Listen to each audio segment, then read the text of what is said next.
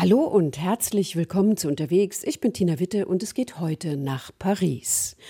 Musik wird eine große Rolle spielen und zwar in einem Jazzclub, aber auch unterirdisch. Wir schauen mal, wie Rollstuhlfahrer all die schönen Sehenswürdigkeiten in der französischen Hauptstadt besuchen können. Wir probieren deutsche Küche. Ja, Sie haben richtig gehört, tatsächlich in Paris. Aber zuerst geht's um Napoleon.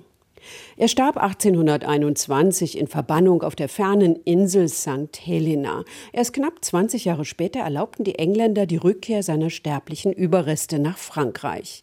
Im Invalidendom, den einst der Sonnenkönig für seine alten und kranken Krieger bauen ließ, fand Napoleon seine letzte Ruhestätte. Unsere Reporterin Stefanie Markert nähert sich der Krypta auf einem kleinen Umweg. Sébastien Bontemps schließt die Napoleon-Kapelle im Hotel des Invalides auf. Sie war ab 1909 lange eine Art Reliquienschrein. Damals hat der erste Museumsdirektor, General Niox, hier die vier Grabsteine Napoleons von St. Helena ausgestellt, die heute im Garten liegen. Dazu Erinnerungsstücke wie die Totenmaske. Auch ein Pseudosarg stand hier, gefertigt aus dem Messing des Schiffes Belpoul, schönes Huhn, das Napoleons Leichnam nach Frankreich gebracht hatte. An einer Wand hängt ein Gemälde, die Ankunft der Gebeine Napoleons in Paris am 15. Dezember 1840. Rechts der monumentale Wagen, Darauf der Sarkophag, auf ihm ein typischer Zweispitz, sein Schwert aus der Schlacht von Austerlitz und das Band der Ehrenlegion. Links auf dem Bild drängeln sich alte Haudegen, die mit Napoleon gekämpft haben. Sie werfen ihre Mützen in die Höhe, heben ihre Schwerter, um den Kaiser zu ehren. Ein Tag kalt wie ein Grab. Viele Schaulustige hatten ihre Zelte schon am Vorabend vor dem Invalidendom aufgebaut, um die besten Plätze zu ergattern. Der Sarg kommt von der Seine-Seite über den Ehrenhof, durch die Saint-Louis-Kathedrale bis unter die Domkuppel. Bis ins Frühjahr 1841 wird er dort unter einen Baldachin gestellt. Dann bleibt er für 20 Jahre in der angrenzenden Saint-Jérôme-Kapelle, die einzige, die vor dem Andrang mit Gittern abgesperrt werden kann, vergoldet ist und mit vielen Bienen dekoriert, dem Symbol Napoleons. Heute liegt hier sein jüngster Bruder Jérôme begraben, Napoleon selbst aber direkt unter der Domkuppel in einer sechs Meter tief zylinderförmig ausgehobenen Krypta. So sah es der Siegerentwurf vor. 81 Projekte wurden eingereicht. Architekt Visconti gewinnt den Wettbewerb. Die Arbeiten beginnen im März 1842 und sind beim Tod Viscontis 1853 fast beendet. Warum aber bleibt Napoleon noch acht Jahre bis April 1861 in der Saint-Jérôme-Kapelle liegen? Er wollte ursprünglich in der Königsgruft der Kathedrale von Saint-Denis nördlich von Paris begraben werden. Daran erinnerte sich sein inzwischen herrschender Neffe Napoleon III. Doch weil das Grab im Invalidendom schon 4 Millionen Franc gekostet hatte, heute Dutzende Millionen Euro, hätte er neue Kosten schlecht rechtfertigen können. 4 Millionen de Francs so wird es der vom Sonnenkönig beauftragte Invalidendom, den schließlich auch sein Onkel selbst mit der Bestattung eines Marschalls zu einer Nekropole umfunktioniert hatte. Über dem Eingang zur Krypta steht zudem Napoleons Testamentswille. Ich möchte, dass meine Asche am Ufer der Seine, inmitten des französischen Volkes, das ich so sehr liebte, ihre Ruhe findet. Man nähert sich dem Sarkophag, indem man Stufen hinabsteigt und zu Napoleon aufschaut oder sich oben über eine Balustrade förmlich vor ihm verbeugt. So hat es Ende Juni 1940 Hitler getan. Er soll seine Mütze abgenommen, sich leicht vorgeneigt und lange ausgeharrt haben. Oder war es Herablassung vor dem Heroen der besiegten Franzosen? Sébastien Bontemps ist beim Sarkophag. Ein Sarg? Nein. Es sind fünf. Der erste Sarg ist aus Eisen der nächste aus Ebenholz, zwei weitere aus Blei und der letzte aus Mahagoniholz. So konnte der Leichnam maximal geschützt bleiben. Er war zwar einbalsamiert, aber nicht so umfassend wie bei den Ägyptern. Zusammen wog alles mehr als eine Tonne. Wie eine Riesentruhe ruht der steinerne Sarkophag auf einem Sockel in Napoleongrün. Darum eingraviert die Orte großer Siege von Marengo bis Jena. Marmorner Lorbeer und ein strahlender Sonnenkranz. Aber ein Element der Grabanlage erinnert ungewollt an eine militärische Katastrophe Napoleons. Die Juli-Monarchie hatte gefordert, dass das Grabgestein vorwiegend von nationalem Territorium kommen sollte. Ausgerechnet der Sarkophag ist es nicht. Er sollte purpurfarben sein, die Farbe römischer Kaiser. Visconti fand aber in Frankreich keinen Porphyrsteinbruch, der so einen großen Block liefern konnte. Ausgerechnet in Russland, in Karelien, fand er ein passendes eisenoxidhaltiges Quarzgestein.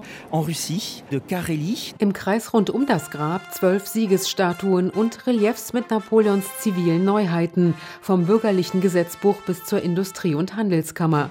Jedes Mal erscheint der Kaiser darauf wie ein antiker griechischer Gott. Zu seinem 200. Todestag hat das Museum letztes Jahr um Spenden gebeten. Unsere Ausschreibung war ein großer Erfolg.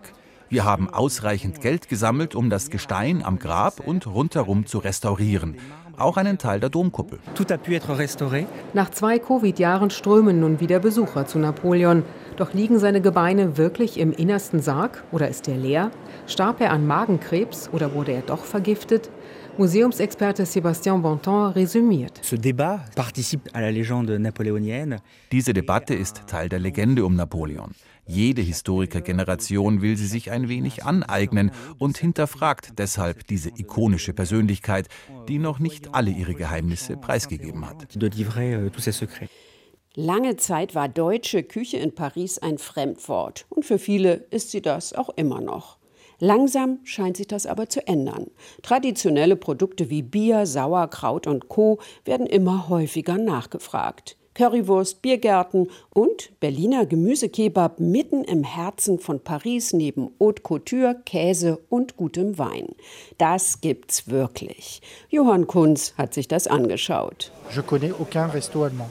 Ben kennt kein deutsches Restaurant in Paris. Außerdem, in dem er gerade mit seiner Freundin Nadja sitzt. Und zwar zum ersten Mal. Im Kiez, ein Biergarten im Norden von Paris. Euh, Wir essen hier gut, die Stimmung ist schön, es ist cool und das Bier schmeckt gut und ich trinke Bier gar nicht gerne. Das hat also etwas zu heißen. Im Kiez Biergarten gibt es verschiedene deutsche Biere und Fritz-Limo, Brezeln und natürlich Würste. Vor dem Eingang steht ein großer Berliner Ampelmann. Drinnen hängen die deutsche und die französische Flagge. Das WLAN-Passwort lautet Currywurst. Besitzer Niklas Riem hat sich viel Mühe gegeben, ein Stück deutsche Kultur nach Frankreich zu bringen. Der frankophile Hamburger kam als Barkeeper nach Paris und sah die Marktlücke. 2014 eröffnete er den Biergarten. Mittlerweile betreibt er eine weitere deutsche Kneipe und einen Kiosk mit deutschen Spezialitäten. Eigentlich wollte er unterschiedlichste deutsche Traditionsküche anbieten, aber die Pariser wollten eben nur eines: Würste. Ganz am Anfang habe ich, glaube ich, drei verschiedene Würstchensorten auf der Karte gehabt. Und dann habe ich Kunden gehabt, die sind äh, dreimal gekommen und, und, beim vierten Mal haben sie gefragt, habt ihr denn keine anderen Würstchen? Wo ich dann auch einfach gezwungen gewesen bin, so meine Karte umzugestalten. Königsburger Klöpse und Sauerkraut AD hieß es dann, aber das ist nicht weiter schlimm. Deutsche Spezialitäten kann man in Paris auch woanders kaufen, zum Beispiel nicht weit vom Bahnhof Gare de l'Est im Tante-Emma-Laden, den ein deutsch-französisches Paar betreibt. Der erinnert einen Deutschen schon fast an ein kleines Museum deutscher Markenprodukte. Rittersport, Haribo, Bitburger Knorr und Maggi, alles, was das Herz begehrt. Deutschlehrerin Lalouen kauft hier regelmäßig vor den Schulferien Süßigkeiten für ihre Schüler ein ja, toll für den letzten Deutschunterricht und ein bisschen um die deutsche Gastronomie zu entdecken für meine Schüler. Der Tante-Emma-Laden ist gut besucht. Die Preise sind zwar höher als in Deutschland, scheinen die Kundschaft aber nicht abzuschrecken. Sogar mehrere Pariser Restaurants bestellen hier Bier für ihr Getränkesortiment. Mitarbeiter Christian stellt dennoch fest, dass viele Kunden bei ihrem ersten Einkauf noch nie zuvor Kontakt mit deutscher Kulinarik hatten. Deutsches Essen, nee, das fällt kaum einem ein. Daher sind viele Kunden wirklich überrascht, wenn sie herkommen. Und die Deutschen freuen sich wirklich, weil sie hier ein Stück Heimat finden. Das können sie auch im Imbiss namens Gemüse, nicht weit vom Biergarten. Hier gibt es echten Berliner Kult, den Gemüsekebab, der im Unterschied zu seinem französischen Pendant nicht nur Fleisch und Pommes im Brot hat, sondern seinem Namen aller Ehre macht. Ich glaube wirklich, es ist der Mix aus Gemüse, Fleisch und Soße. Dafür komme ich ständig her. Schwärmt Lazar. Der Gemüsekebab hier im 18. Arrondissement wird sogar im Original Papier mit der roten Aufschrift Dönerkebab serviert. Einzig nicht original, er ist kleiner als in Berlin und kostet mehr. Stattliche 8 Euro. Das ist ein bisschen teuer, vor allem für junge Leute. Aber wir haben unser Abi gerade gemacht, also lassen wir es uns gut gehen. Zurück im Biergarten. Von Tante Emma und Berliner Kebab haben Ben und Nadja noch nie etwas gehört. Warum eigentlich? Ich glaube, wir Franzosen sind vielleicht ein bisschen zu stolz auf unsere Kultur und unser Essen. Euh. Gastronomie ist Frankreichs Kulturerbe. Wir denken, wir wären darin die Besten. Wir hängen daran. Deswegen sind wir anderen Kulturen gegenüber vielleicht etwas verschlossener. Sich zu öffnen, kein Problem mehr. Jetzt, da deutsche Produkte in Paris auf dem Vormarsch sind. Eine Frage der Zeit also, bis Gemüse, Kebab, Currywurst und Co. hier keine Fremdwörter mehr sind. Die Pariser Metro ist vielleicht eines der größten Konzertpodien der Welt. Von Chanson über Soul und Funk bis hin zu Klassik. Tief unter der Stadt ist alles zu hören. Fast jede der mehr als 300 Metrostationen hat mindestens einen festen Platz für Musiker. Aber nicht jeder, der möchte, kann in der Metro spielen. Sabine Wachs hat einen der Musiker getroffen. Kuckucks Musik schallt durch die verwinkelten Gänge der Pariser Metrostation Republik. Der große, schwarze Sänger sitzt auf einem kleinen Hocker. Neben ihm sein Verstärker, vor ihm der Gitarrenkoffer. Zwei Frauen bleiben stehen, eine von ihnen wirft zwei Euro in Kuckucks Gitarrenkoffer und geht weiter. Kuckuck lächelt sie an und singt weiter.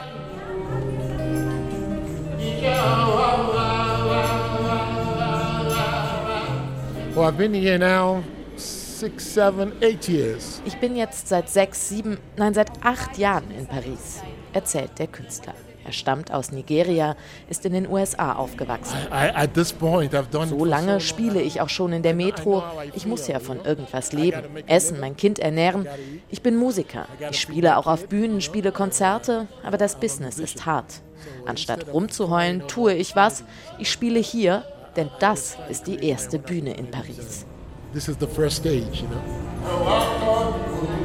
Mehr als vier Millionen Menschen fahren täglich Metro, laufen durch das kilometerlange Untergrundlabyrinth, in dem die Pariser Verkehrsbetriebe RATP Plätze nur für Musiker reserviert haben. Aber nicht jeder, der ein bisschen klimpern kann, darf auch in der Metro spielen. Es gibt ein richtiges Casting. Nur wenn du da ausgewählt wirst, bekommst du deinen Pass. Und der ist ein halbes Jahr lang gültig. In dieser Zeit kannst du kommen und spielen, wann immer und solange du willst. passes. Insgesamt 300 Musikerpässe werden pro Halbjahr vergeben. Während Kuku bei Republik seine eigenen Lieder singt, meist Soul und Funk, sitzt ein Akkordeonist in den Gängen der Station Concorde und spielt den Winter aus Vivaldis vier Jahreszeiten. In anderen Stationen treten ganze Orchester auf. Im Pariser Untergrund findet jeder was für seinen Musikgeschmack. Und die Bühnen der Metro haben schon so manchen Star hervorgebracht. Edith Piaf zum Beispiel, den Gitarristen Ben Harper oder Saz. Das allerdings seien eher die Ausnahmen, sagt Kuku. Uh. Für die meisten Leute, die an uns Musikern vorbeigehen, sind wir unsichtbar. Kaum einer bleibt stehen und hört wirklich zu. Wenn nur 10 Prozent der Menschen, die täglich an mir vorbeigehen, zuhören und einen Euro geben würden, dann wäre ich schon Millionär.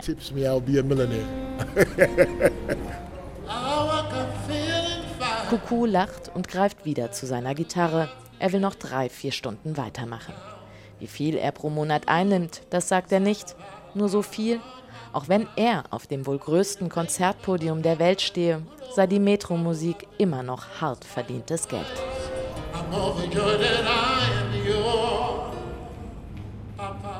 Sabine Wachs hat sich nicht nur in Metrostationen Musik angehört, sie war auch im Sunset Sunside Jazz Club, der in diesem Jahr sein 40-jähriges Bestehen feierte. Jazzliebhaber auf der ganzen Welt kennen ihn und schätzen die Atmosphäre. Schummrig, gemütlich und zu klein für Künstlerlogen. In dem engen, kleinen, gemütlichen Kellergewölbe in der Rue des Lombards in Paris machen die Musiker, die an diesem Abend spielen, ihren letzten Soundcheck. Der große Teil des Publikums ist schon da, sucht sich einen Platz auf einem der kleinen, weinroten Hocker, stellt sein Getränk auf einen der Minitische, die zwischen den Sitzen aufgestellt sind. Das Licht wird langsam gedimmt und taucht das Sunset getreu seinem Namen in rosaroten Glanz. Wohnzimmeratmosphäre mit Live-Musik. Das ist ein familiärer Ort hier, sagt Stéphane Porté, der den Sunset Jazz Club heute leitet. Euh, Vor allem durch die Nähe. Als Zuschauer hat man das Gefühl, mit auf der Bühne zu sein und die Musiker sind irgendwie auch mittendrin im Publikum. Und so baut sich schnell eine wunderbare Verbindung zwischen den Musikern und den Zuschauern auf.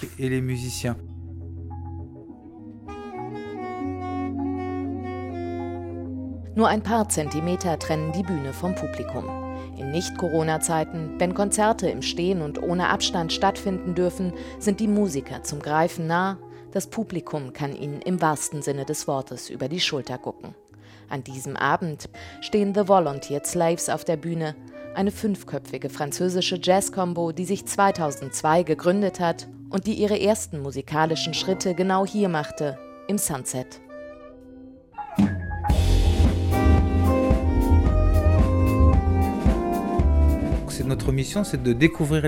Wir sehen es als unsere Aufgabe an, Talente von morgen zu entdecken. Alle großen Musiker von heute waren hier. Die Liste ist unfassbar lang. Als ich den Club 1993 übernommen habe, waren es zum Beispiel Didier Lockwood, Stéphane und Lionel Belmondo, Avishai Cohen und viele andere. Das sind wirklich große Namen. Euh, Stéphane Porté ist im Sunset groß geworden.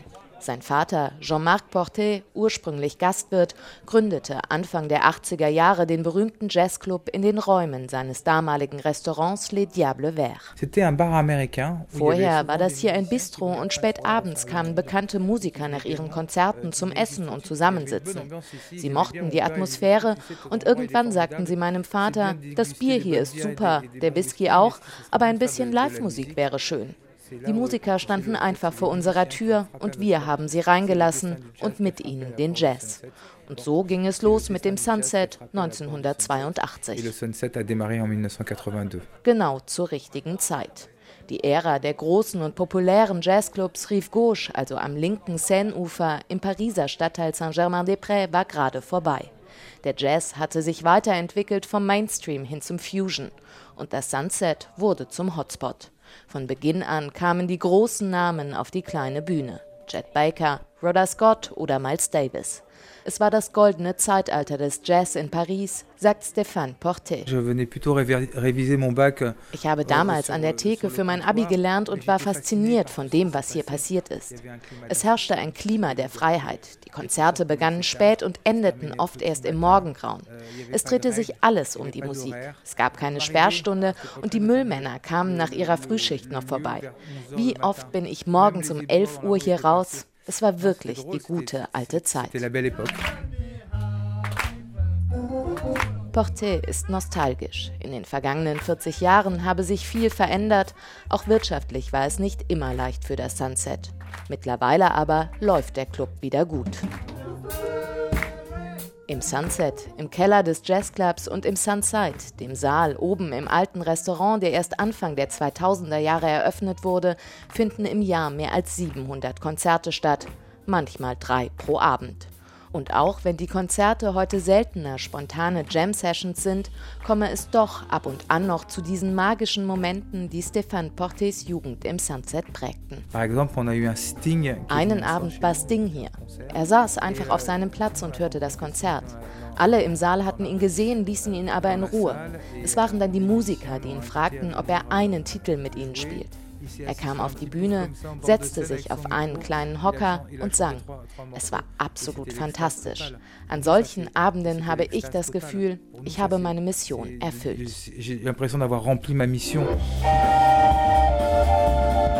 An diesem Abend ist kein großer Star im rosarot ausgeleuchteten Jazzkeller. Die Volunteered Slaves aber rockten die Bühne.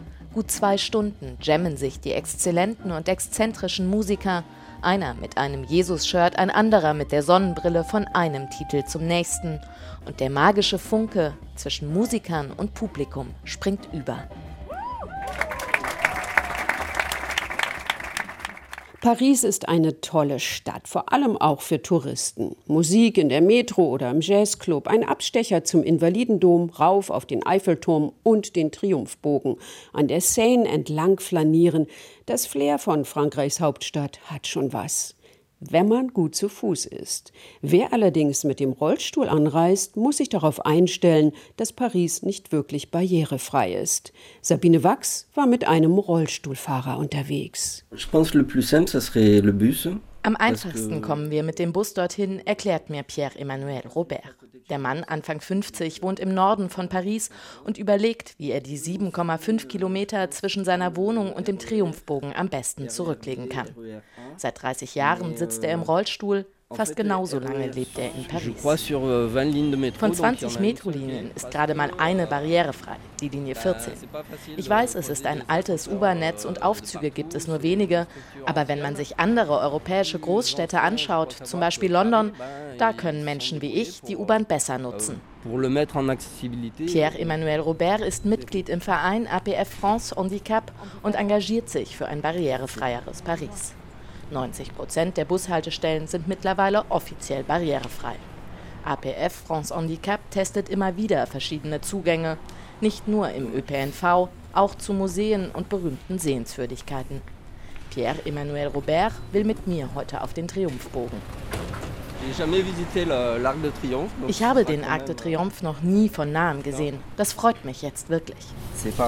Er rollt aus der Haustür raus Richtung Bushaltestelle. Der Bürgersteig ist schmal, nebeneinander können wir nicht laufen. Alleine geht es, sagt Pierre Emmanuel. In anderen Vierteln der Stadt, gerade auch in den touristischen, wie zum Beispiel im Marais, könne er nur auf der kopfsteingepflasterten Straße fahren. Der Bus bringt uns ohne Probleme und direkt zum Triumphbogen. Nach dem Aussteigen aber wird es komplizierter der Zugang ist hier alles andere als barrierefrei. Die Fußgänger können unter dem großen Kreisverkehr über eine Passage zum Triumphbogen laufen. Treppen. Mit dem Rollstuhl ist das nicht möglich. Ich habe angerufen und sie haben mir erklärt, dass Rollstuhlfahrer nur mit dem Auto ins Innere des großen Kreisverkehrs kommen können. Wir müssen also von der Bushaltestelle aus ein Taxi nehmen und dann sollte das klappen. Ein Taxi für nicht einmal 100 Meter Strecke denn es ist schier unmöglich und auch verboten, den chaotischen Kreisel am Place de l'Étoile zu Fuß zu überqueren. Nach fünf Minuten ergattern wir ein Taxi. Dem Fahrer erklärt Pierre Emmanuel das Problem. Er fährt uns in die Mitte des Kreisels und wir zahlen den Mindestfahrpreis von 7,30 Euro. Beim Aussteigen muss man aufpassen. Die Autos und die Busse fahren echt dicht an den Kreisel ran. Und dann sieht Pierre-Emmanuel Robert den Arc de Triomphe zum ersten Mal aus der Nähe. Er ist beeindruckt und bewegt. Mit seinem Rollstuhl schlängelt er sich durch die Massen von Touristen, schaut sich das monumentale Bauwerk erst einmal von unten an, bevor er sich auf die Suche nach dem Ticketschalter macht. Eine Mitarbeiterin des Arc de Triomphe kommt auf ihn zu. Wie er als Rollstuhlfahrer auf das Dach kommt, will er wissen, heute kommen sie leider nur in die Etage mit dem Museum. Unser Aufzug, der auf die Aussichtsplattform fährt, der ist kaputt. Am Abend zuvor zog ein schweres Gewitter über Paris. Ein Blitz hat die Elektronik des Aufzugs beschädigt. Hat man einen Ausblick von der Museumsetage?